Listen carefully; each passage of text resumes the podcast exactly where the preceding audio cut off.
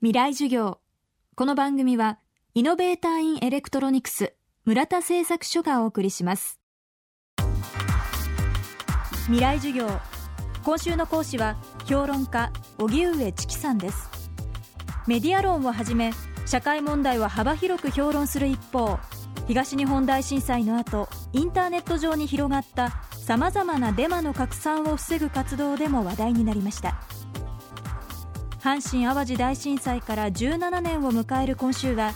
災害時にメディアが果たすべき役割について考えます。未来授業1時間目。テーマは東日本大震災でソーシャルネットワークが果たした役割。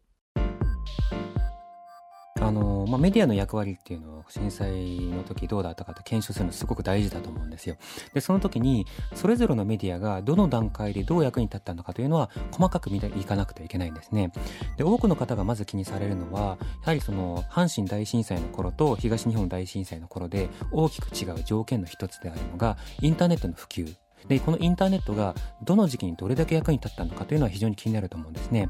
で、実際被災地に取材に行ってヒアリングなどをすると、やっぱり例えば高齢の方も非常に多いですし、また被災直後、つまり3月11日から数日間は、あの、電気もなかったし、そもそもパソコンや携帯が流されたという人も非常に多かったわけですし、また、その、その場で必要なのは、食べ物がどうなのかとか、避難所がどうなのかという、その命に関わる情報が必要になっている中で、ネットの情報が直接役に立ったと答える方は、やはりその数としては少なかったわけですね。ただ徐々にそのインフラがまあ回復していって、あのネットの被災者の方々が直接見ることができるようになってくれば、あ、こういう状況だったのかというとで、情報を手に入れるための役に立ったという面はもちろんあるし、仲間と連絡を取るという面でも非常に役に立った面はあるわけですね。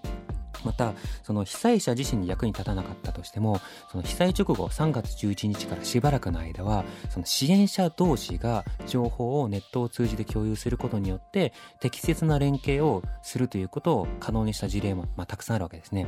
ついついそのネット上だと、Twitter や Facebook といったサイトを通じて、そのデマが広がったっていうケースがどうしても注目されがちですし、僕もそういったケースを非常に懸念して、あの、個別に検証していたタイプの人間なんですけど、例えば専門家同士の方々でですね、お医者さん同士で、あの、どこどこの被災地ではこういったお薬が足りていないとか、こういったその被災者の中にですね、その病気を抱えていて、すぐにベッドが必要なんだけれども、被災地の病院が空いてないので、誰か、あの、後方の地域でですね、それを引き取ってくれるというか、あの、受け入れてくれる人はいないかといった、そういうその情報の連携というのは、やはりそのメーリングリストやですね、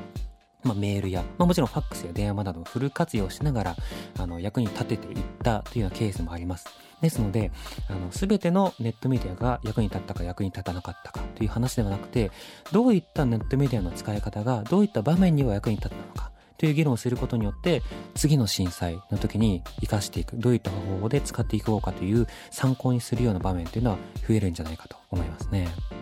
この番組は、ポッドキャストでも配信中です。過去のバックナンバーもまとめて聞くことができます。アクセスは東京 FM のトップページからどうぞ。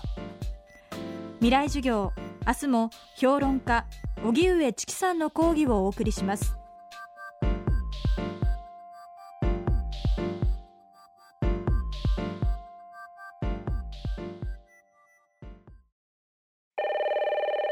はい村田製作所です。村田さんいろんなものを一つにまとめるのが得意ってお聞きしたんですがはい。我が社の上層部の意見を一つにまとめてください。え？